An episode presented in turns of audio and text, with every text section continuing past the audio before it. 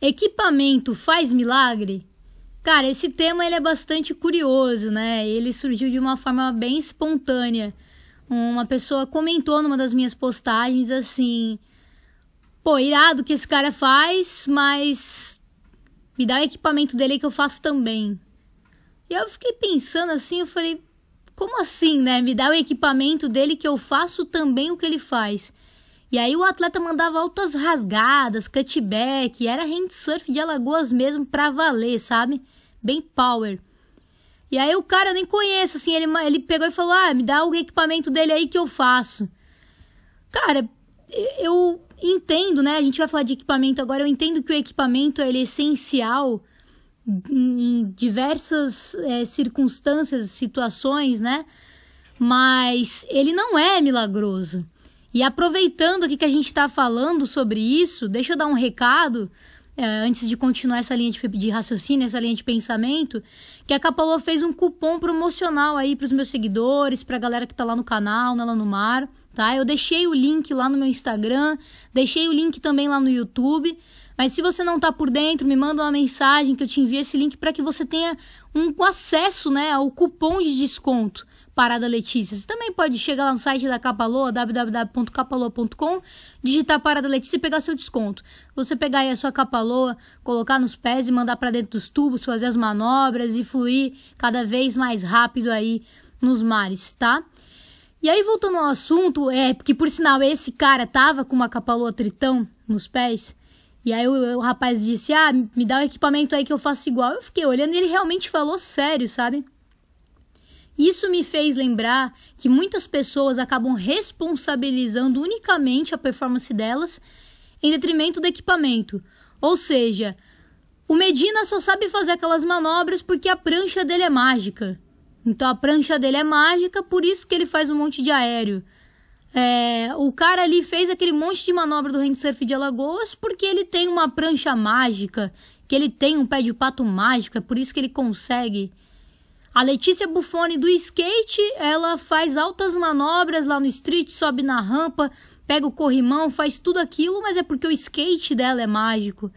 E na realidade, galera, o skate, desculpa, o equipamento, até me empolguei que falei Letícia Buffoni, o equipamento, ele é sim uma parte, meu, muito importante na tua performance. Ele é de fato importante. Você imagina se quer correr a Fórmula 1 com Fusca? Não dá, né? Você tá com uma Ferrari ali, com uma, com uma BMW, já é outra história.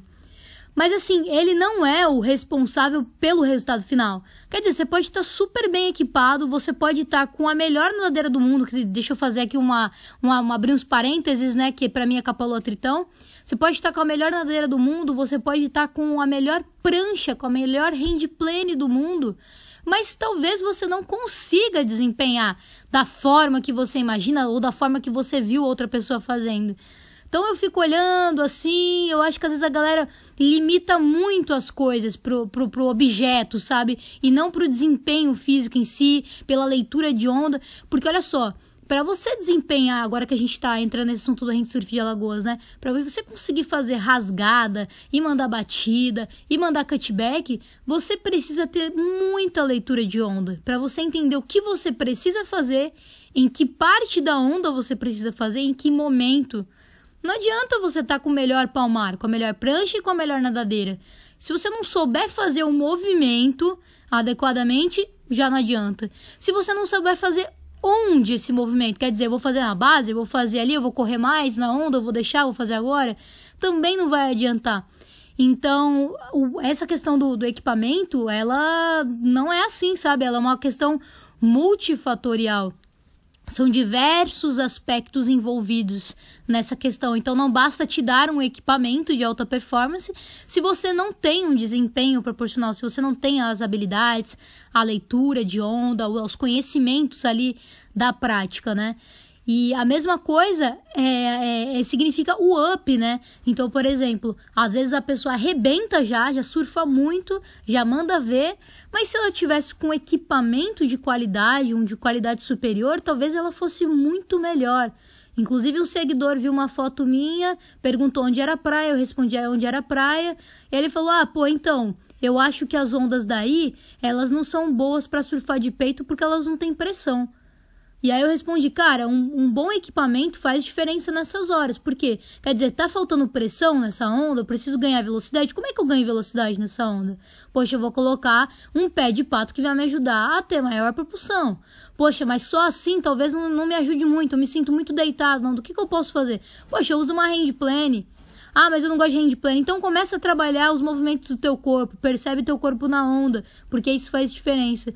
Então são vários aspectos envolvidos, né? O body surf, o hand surf, os dois esportes, eles são muito amplos. Eles não se resumem apenas em ter uma prancha, em apenas ter um pé de pato e pegar a onda, sabe? Então, basicamente é isso que eu queria falar. O equipamento, ele não faz milagre, mas ele pode ser milagroso em algumas situações. Ele pode ser a diferença em alguns mares, em alguns picos, de repente em alguns eventos competitivos.